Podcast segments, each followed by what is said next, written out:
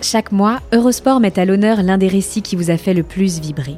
Une sélection d'épisodes pour vous replonger dans les histoires les plus incroyables et les plus belles performances du sport.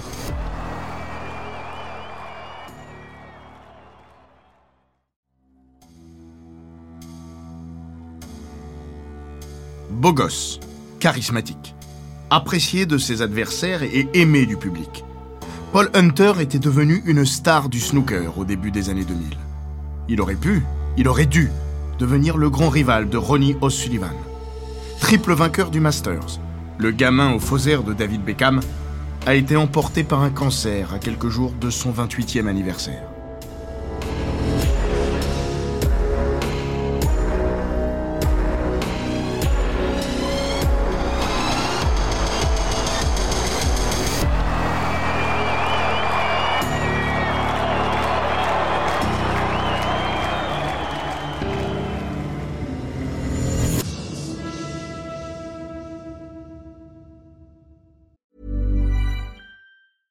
Cool fact a crocodile can't stick out its tongue. Also, you can get health insurance for a month or just under a year in some states. United Healthcare short term insurance plans, underwritten by Golden Rule Insurance Company, offer flexible, budget friendly coverage for you. Learn more at uh1.com.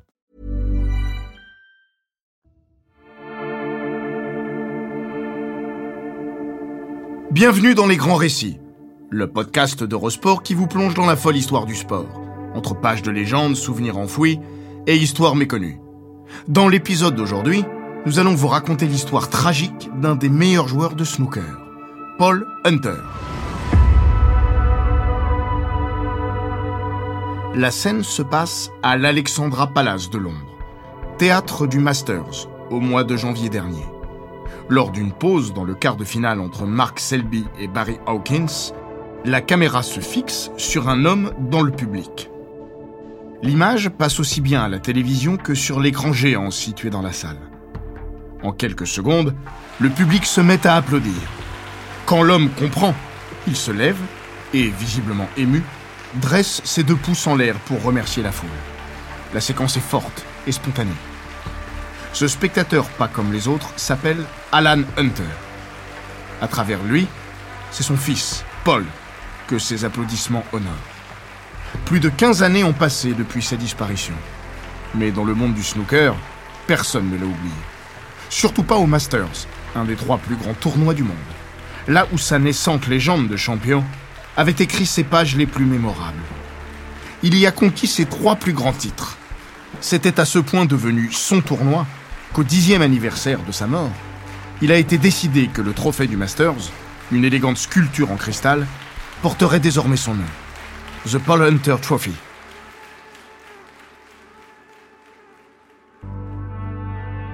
Il est de bon ton de ne pas dire trop de mal de ceux qui sont partis, de ceux qui s'en vont trop tôt. Ce serait même une forme de sacrilège. Mais la convention n'a pas sa place ici. Paul Hunter était apprécié de tous. Il était jeune, il était beau, il souriait toujours, il était talentueux, il était amoureux et aimé. Il venait d'être père, il était riche et célèbre, il était un garçon plein de présents et d'avenir. Sa vie était un conte de fées. Celle-ci avait dû se pencher plus longtemps sur son berceau que sur d'autres. À croire que le destin, s'il existe, s'est rendu compte qu'il avait peut-être trop la barque. Alors il a tout repris.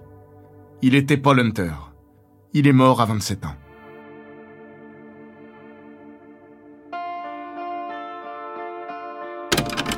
Only the good die young. Seuls les bons meurent jeunes, chantait Billy Joel, l'année de la naissance de Paul Hunter. Pour être honnête, il y était davantage question de sexe que de snooker. Mais le titre lui sied bien. Quand la faucheuse passe à cet âge-là, la tragédie se double d'une forme d'incompréhension, d'absurdité même. Ce fut d'autant plus frappant dans son cas que, même devenu adulte, il avait conservé une bouille ronde, presque juvénile, sur laquelle trônait sa mèche blonde et ses deux grands yeux bleus. Son état d'esprit était au diapason. La vie, pour lui, n'était qu'un jeu d'enfant. En réalité, Paul n'avait jamais vraiment grandi. Selon Lindsay Hunter, son épouse, dont le témoignage sobre et émouvant retrace la vie longtemps rêvée de l'ange Hunter. Le 19 octobre 2006, dix jours après sa mort et cinq après ce qui aurait dû être son 28e anniversaire, tout le gratin du snooker est présent à la Parish Church de Leeds pour lui dire adieu. Stephen Henry, Ken Doherty, Steve Davis, Mark Williams, Sean Murphy, Willie Thorne et tous les autres, dont Ronnie O'Sullivan, effondrés. Il y a surtout Jimmy White et Matthew Stevens, ses deux plus proches amis sur le circuit. Jimmy la Tornade, de 18 ans son aîné, était le grand frère. Stevens, le pote d'enfance et des confidences. Ils se sont croisés pour la première fois en 1990, lors d'un tournoi de jeunes. Ils n'avaient pas 13 ans. Ces deux-là ne se sont plus quittés. Gamins, sur les tournois, on partageait la même chambre. On est devenus amis, presque frères. Et puis nos pères sont devenus amis. Nos femmes sont devenues amies. On s'appelait quasiment tous les jours quand on ne se voyait pas.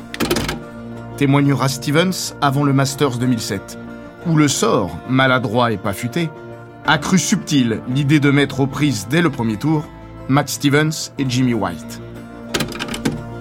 Vous comprendrez que ce n'est pas facile pour nous, mais on va faire de notre mieux et quoi qu'il arrive, le vainqueur rendra hommage à Paul.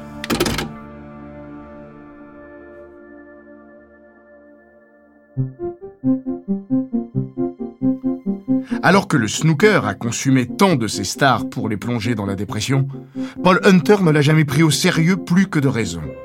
Non qu'il ne fût un redoutable compétiteur, mais contrairement à un Ronnie O'Sullivan, il avait su conserver une forme de pureté, presque de naïveté.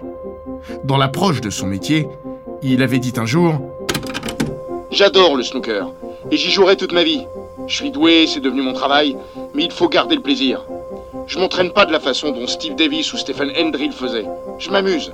Je ne laisserai jamais le snooker diriger ma vie. C'est ma façon d'être, de vivre, et je ne la changerai certainement pas pour le snooker. De Paul Hunter, on disait qu'il était impossible après un match de savoir s'il l'avait gagné ou perdu.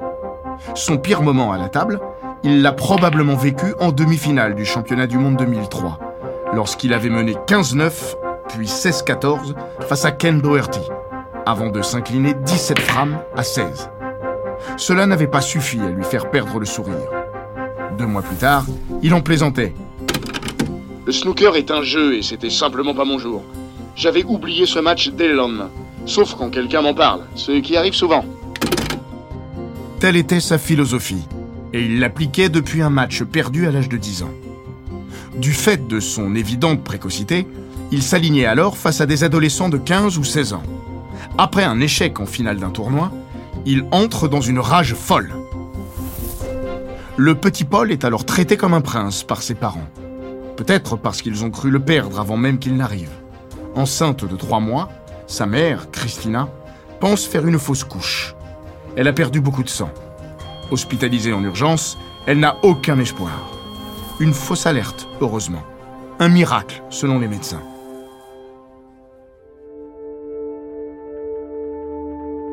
Mais après son coup de colère en forme de caprice, où il hurle sur son père, Tu m'avais promis que je pouvais gagner Alan le prévient. Si telle est sa façon d'aborder le snooker, autant arrêter. Paul va retenir la leçon. Plus jamais il ne laissera une défaite altérer son comportement. L'INSEE témoigne J'ai connu Paul quand j'avais 18 ans. Il était déjà très professionnel et je l'ai toujours vu se comporter avec classe après une victoire ou une défaite. La vie ne lui avait pourtant pas encore montré de façon concrète que l'essentiel n'était pas là. Démonstration inutile. Il l'avait compris tout seul. Paul Hunter a 14 ans, quand en dépit des craintes de sa mère, il quitte définitivement l'école pour se consacrer à son sport favori. Crainte justifiée, car avant de se ranger, une fois l'INSEE Fell entré dans sa vie, il va connaître quelques errements. L'argent et les filles deviennent trop faciles, la drogue trop tentante. Heureusement, ça ne durera pas. À 16 ans, il passe professionnel. Dès ses débuts, les coups d'éclat se multiplient. Lors du UK Championships 1995, qui compose avec le championnat du monde et le Masters la triple couronne du snooker, il élimine le numéro 6 mondial, Alan McManus. Un an plus tard, il atteint les demi-finales de l'Open du Pays de Galles et les huitièmes du championnat du monde. Puis, en janvier 1998, à 19 ans, le gamin du Yorkshire ouvre son palmarès en remportant le Welsh Open. Quelques années à peine après Ronnie O'Sullivan, le royaume voit débouler un autre phénomène de précocité.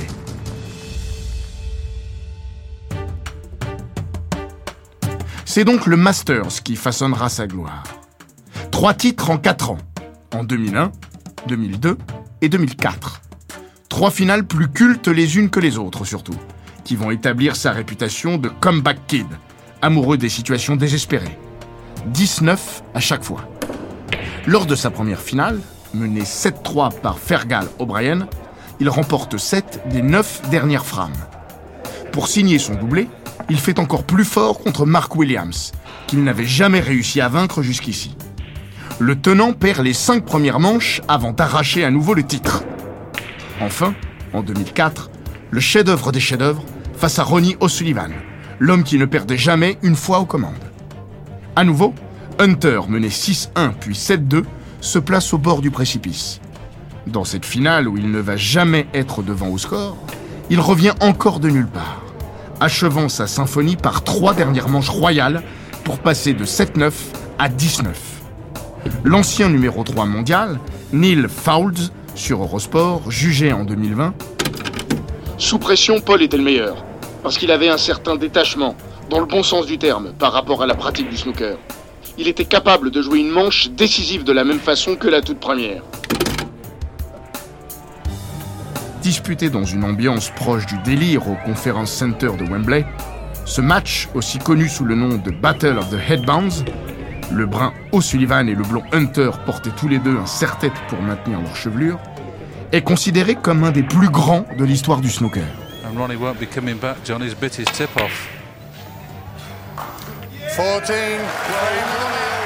À 25 ans, Paul Hunter s'inscrit pour de bon parmi les très grands.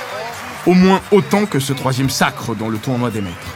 C'est cette victoire sur un Ronnie O'Sullivan au sommet de sa gloire qui le fait changer de dimension. O'Sullivan estime Pour moi, c'est l'âge d'or de ma carrière et peut-être celui du snooker. Il y avait encore Stephen Hendry, le trio que nous composions avec John et Mark et le grand Paul Hunter.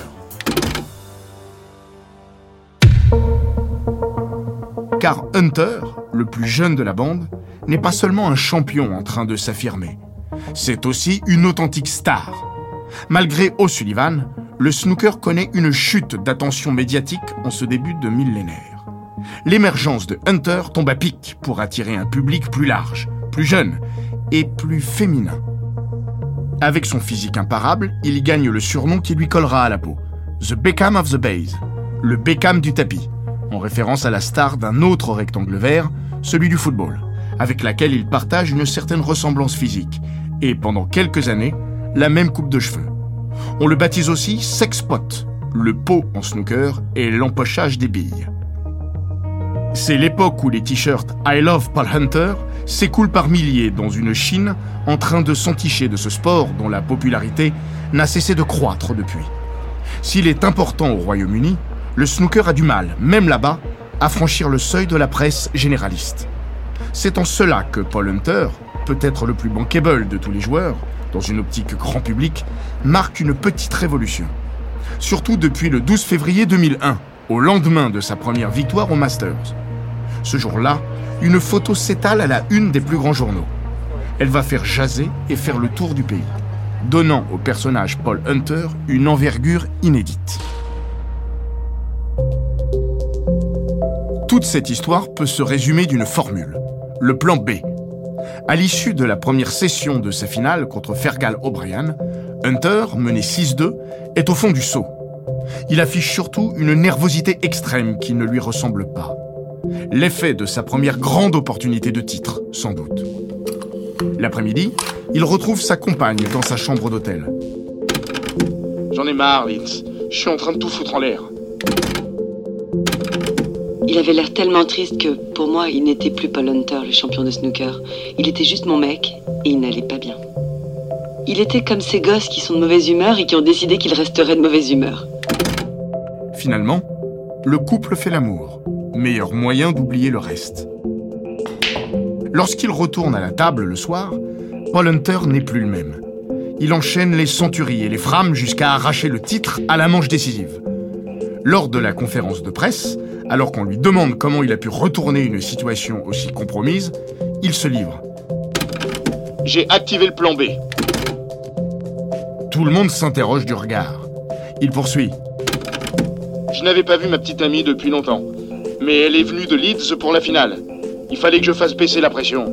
Alors on a activé le plan B, si vous voyez ce que je veux dire.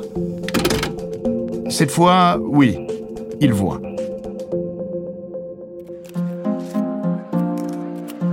En snooker, les dimanches de finale, deux types de médias sont présents. Les journalistes spécialisés dans la couverture de l'actualité sportive et les autres, en quête d'une histoire sans trop y croire. La plupart du temps, ils reviennent bredouille. Après la tirade du vainqueur, ils quittent le fond de la salle pour se rapprocher et demander le micro. Paul, est-ce que vous êtes en train de nous dire que vous avez fait l'amour? Où est votre petite amie Peut-on la voir? Comment s'appelle-t-elle? Lindsay est là. Elle attend dans le lounge VIP que son homme en termine avec ses obligations, de la remise du trophée au contrôle antidopage, sans omettre la conférence de presse. On lui demande de venir pour poser avec Paul. Prise classique, sympathique, jusqu'à ce que le photographe, Eric Whitehead, ne réclame un dernier cliché. Il raconte la suite. J'ai demandé à Lindsay si elle pouvait embrasser Paul pour avoir quelque chose de plus intime. Elle a accepté. Je me préparais ensuite à les remercier tous les deux quand Lindsay, en rigolant, a donné un coup de langue sur la joue de Paul. J'ai pu prendre le cliché in extremis. C'est cette photo-là qui, le lendemain matin, fera la une d'une grande partie de la presse britannique. Pas la une des pages sport, mais bien celle des journaux. Rarissime pour du snooker, même s'il n'était pas question que de cela. Il y a l'image, et puis il y a le texte. Les tabloïds ne reculent devant rien. Le Sun allant jusqu'à raconter que tout cela était une demande du manager de Hunter, Brandon Parker, pour faire de la pub à son joueur. À quel point faut-il être ravagé pour croire que j'allais faire l'amour avec Paul sur ordre de son manager? C'était humiliant pour moi, pour lui, pour nous.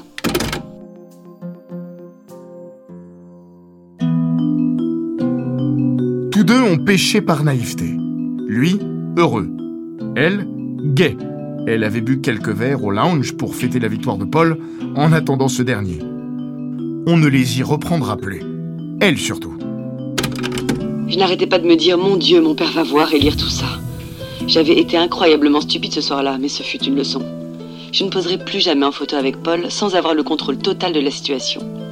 Paul n'a jamais voulu faire de média training et il est toujours resté un peu naïf par rapport à ça. Mais je serai méfiante pour deux par la suite. Le plan B fera parler dans les journaux pendant une bonne semaine. Un débat est même organisé à la télévision pour savoir si le sexe au milieu d'une compétition est une bonne chose pour les sportifs. L'expression est définitivement accolée au nom de Paul Hunter. Lui-même la mentionnera après ses deux autres victoires aux Masters en 2002 et 2004, fruit de nouveaux comebacks mémorables. Entre nous, nous avions fini par en rire, mais ce fut d'abord un souvenir assez désagréable pour tous les deux.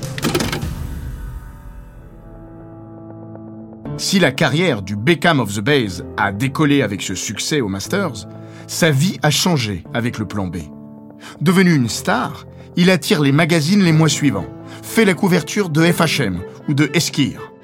Mais au-delà des résultats et de sa trogne, médias et public aiment sa personnalité naturellement amicale et sa simplicité. Sa tête n'a jamais grossi d'un millimètre. Pas un joueur ne donnait autant que lui aux fans. Dans son livre, son épouse narre une anecdote qui résume bien le personnage. Un soir en Écosse, la veille d'un tournoi, un gars l'attend devant l'hôtel. Paul est arrivé tard, il tombe des cordes. Le type l'arrête, Paul le fait rentrer dans le hall et discute pendant une éternité avec lui. Il n'était pas du genre à signer un autographe et s'en aller, il voulait savoir comment il s'appelait, d'où il venait. Le lendemain, lorsqu'il est arrivé à la salle pour son match, alors que le public l'accueillait en applaudissant, Paul a reconnu dans les tribunes le fan avec lequel il discutait la veille. Il a hurlé son nom et lui a demandé comment il allait. Les spectateurs n'en revenaient pas. C'était ça, Paul. Il avait autant de considération pour le fan de base que pour les millionnaires parfois prêts à le payer très cher pour des parties privées de snooker. En 2004, désormais numéro 4 mondial et triple vainqueur du Masters, le Beckham du snooker nage dans le bonheur. D'autant que Lindsay et lui se marient à l'intersaison à la Jamaïque. Dans le journal qu'elle tient presque au quotidien, elle écrit Je n'ai jamais été aussi heureuse de ma vie. Paul et moi sommes amoureux sans le moindre souci. Nous devons être les personnes les plus chanceuses au monde. Seule minuscule ombre au tableau, Paul ressent dans les derniers mois de 2004, sur le côté droit du ventre, une gêne récurrente, bientôt devenue douleur. Il y prête à peine attention, mais devant sa persistance, il décide de consulter son médecin. Celui-ci, alarmé par une possible rupture de l'appendice, décide de lui faire passer un scanner. Le lendemain, le couple revient à l'hôpital pour avoir les résultats. Dans son journal du 3 mars 2005, jour du rendez-vous, l'INSEE a écrit deux choses qui, avec le recul, lui laissent un rictus amer et ironique.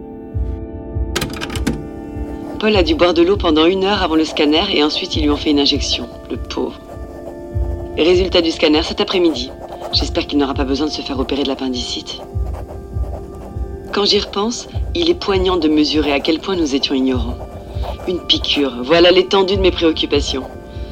Bientôt les veines de Paul seraient amochées de partout à force d'être piquées, au point de lui donner l'allure d'un drogué. L'appendice de Paul n'a aucun problème. Leur annonce le professeur qui les reçoit. Leur soulagement ne durera pas plus d'une poignée de secondes. Celle de la pause marquée par le docteur entre cette première phrase et la suivante. En revanche, nous avons repéré six kystes et nous souhaitons faire une biopsie. Le 23 mars, le verdict tombe. Ce ne sont pas six kystes, mais bien six tumeurs malignes qui peuplent déjà le corps de Paul Hunter. Il souffre d'un cancer. Le début d'un combat de 18 mois, inégal, injuste et cruel, où chaque étape de la maladie creuse un peu plus le sillon de la peur, de la souffrance et du dépérissement. Quelques lueurs d'espoir, de plus en plus rares et espacées les unes des autres, systématiquement balayées par l'acharnement des mauvaises nouvelles.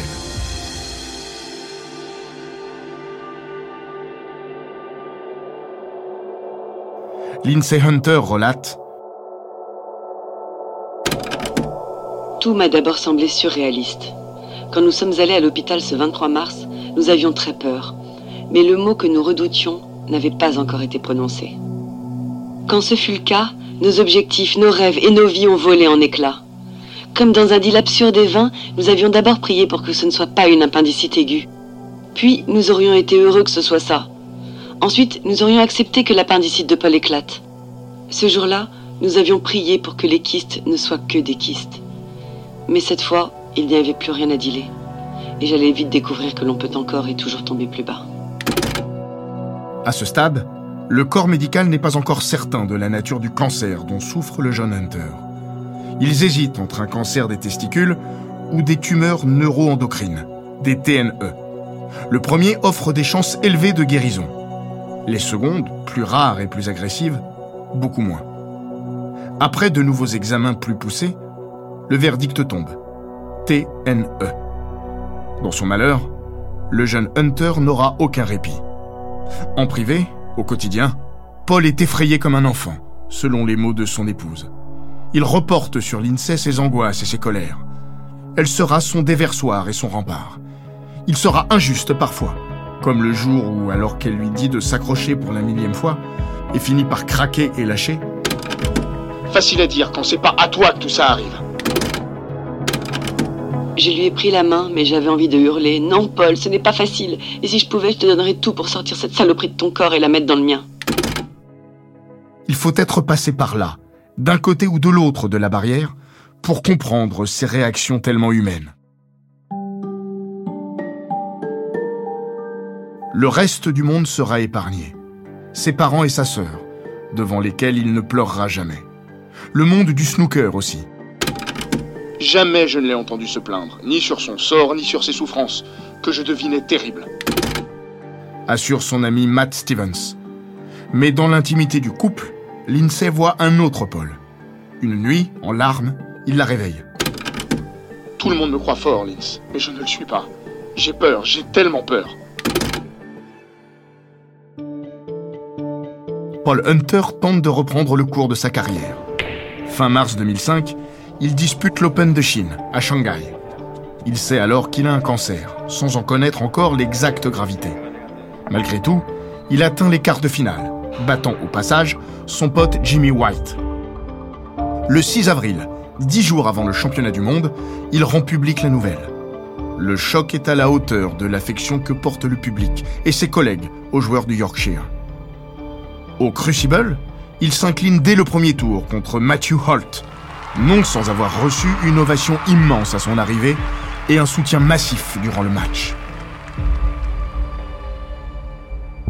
Son passage à Sheffield lui a fait du bien, mais il en gardera un souvenir amer. Juste après sa défaite, alors qu'il est dans le vestiaire, deux officiels frappent à la porte. Paul a été tiré au sort pour le contrôle antidopage. Brandon Parker, son manager, fait un scandale. Vous ne pouvez pas avoir un peu d'humanité C'est trop vous demander Laissez-le rentrer chez lui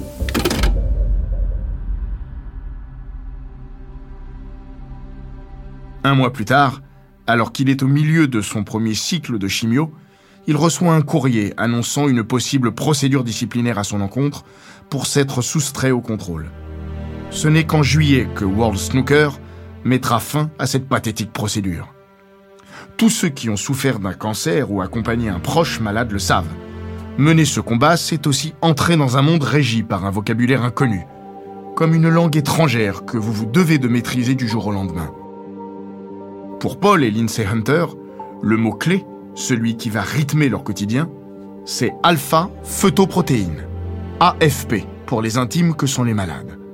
Ces marqueurs sanguins, mesurés régulièrement, permettent de connaître l'évolution de la maladie et l'efficacité du traitement. Plus le chiffre est élevé, plus grosse est la tumeur. Chez une personne en bonne santé, l'AFP oscille entre 0 et 5.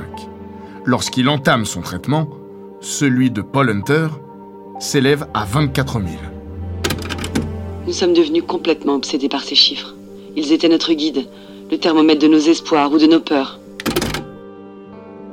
L'été 2005 est celui de l'espérance.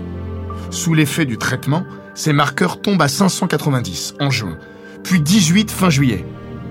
Mais le remède est aussi punitif que le mal. Avant d'entamer sa chimiothérapie, les docteurs ont remis à Paul Hunter une liste des potentiels effets indésirables, de la chute de cheveux aux nausées, les plus fréquents et les plus connus, en passant par la perte partielle du goût, la fièvre, les problèmes rénaux ou les problèmes de peau. Il y en a 19. Il va en subir 18. Ce même été, Paul, constamment malade, doit renoncer à assister au mariage de sa sœur, à Chypre.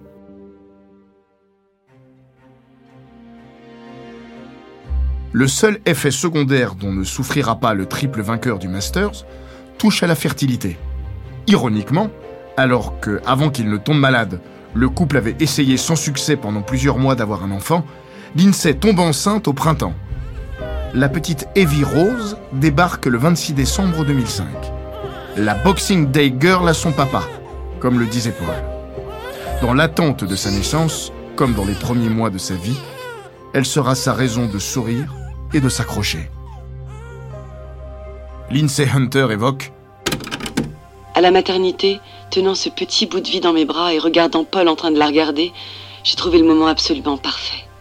Au milieu de ce long tunnel noir rempli de douleur et de peur, surtout celle de la mort, nous avions créé ensemble une nouvelle vie. La vie a donc donné l'illusion de pouvoir gagner à l'été 2005 entre la maladie qui régresse et l'effervescence de l'arrivée prochaine de Evie Rose. Jamais la ligne d'arrivée de la guérison ne lui a semblé si proche. Elle était là, devant lui.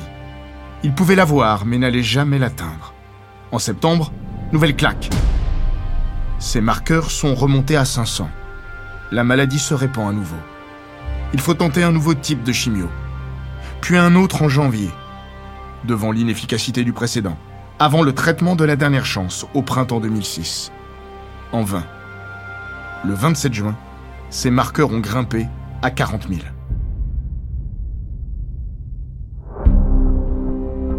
Tout ce temps, Paul Hunter a pourtant continué à jouer au snooker avec un courage inouï. Il avait perdu du poids. Marcher plus de deux minutes l'épuisait. Il restait rarement plus de deux heures sans vomir, et jamais plus d'une heure endormi avant d'être réveillé par les douleurs ou les nausées. Il avait des pertes de sensations au bout des doigts, handicap certain dans la pratique de son sport. Malgré cela, il écumera le circuit jusqu'au bout. Il franchit même un tour au UK Championship fin 2005. Son ultime victoire. Le 17 avril 2006, Paul Hunter joue le dernier match de sa vie. Au premier tour du championnat du monde, il s'incline contre l'Australien Neil Robertson.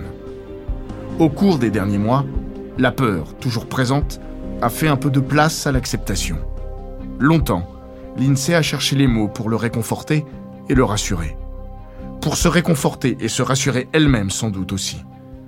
Jusqu'à ce que tous les deux n'acceptent pas l'inévitable.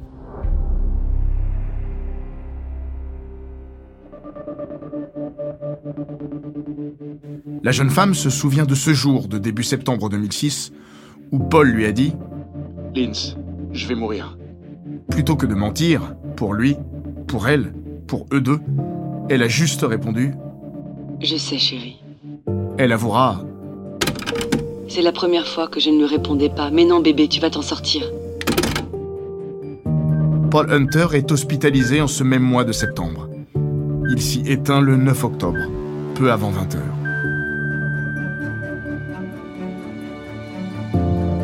Pour le grand public, ses fans, ses anciens rivaux, ce surdoué laisse un grand point d'interrogation. Jusqu'où serait-il allé? Neil Foulds confiait lors du dernier Masters Il est difficile de ne pas penser à Paul sans une grande émotion. Tout cela n'est que de la théorie, bien sûr, mais il serait sûrement devenu champion du monde. Il avait tout, et avec son style de jeu et son look, il était en train de faire entrer le snooker dans la modernité. Pour ses proches, la donne est bien sûr différente. Ils ont perdu un mari, un fils, un frère. Lindsay Hunter écrit dans son livre J'aimerais que Paul sache que même si j'avais su avant de le rencontrer tout ce que par quoi nous allions passer, je le choisirais à nouveau. Je veux le remercier pour la vie avec lui, pour les amis qu'il m'a donnés, pour les souvenirs qu'il me laisse et pour tout ce qui vit encore à travers eux. Surtout, je veux le remercier pour Evie. Elle saura tout de lui.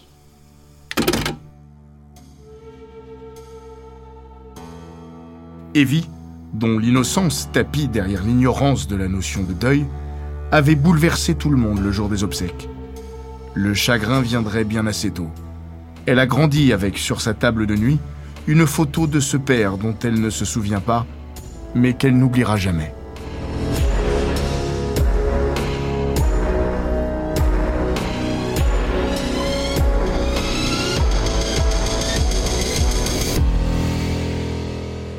Cet épisode des grands récits d'Eurosport a été écrit par Laurent Vergne. Il est raconté par Florian Bayou, monté par Célia Brondeau et produit par Bababam. N'hésitez pas à vous abonner, commenter, partager et noter ce podcast sur Apple Podcast, Google Podcast, Castbox, Spotify, Deezer et toutes les plateformes audio.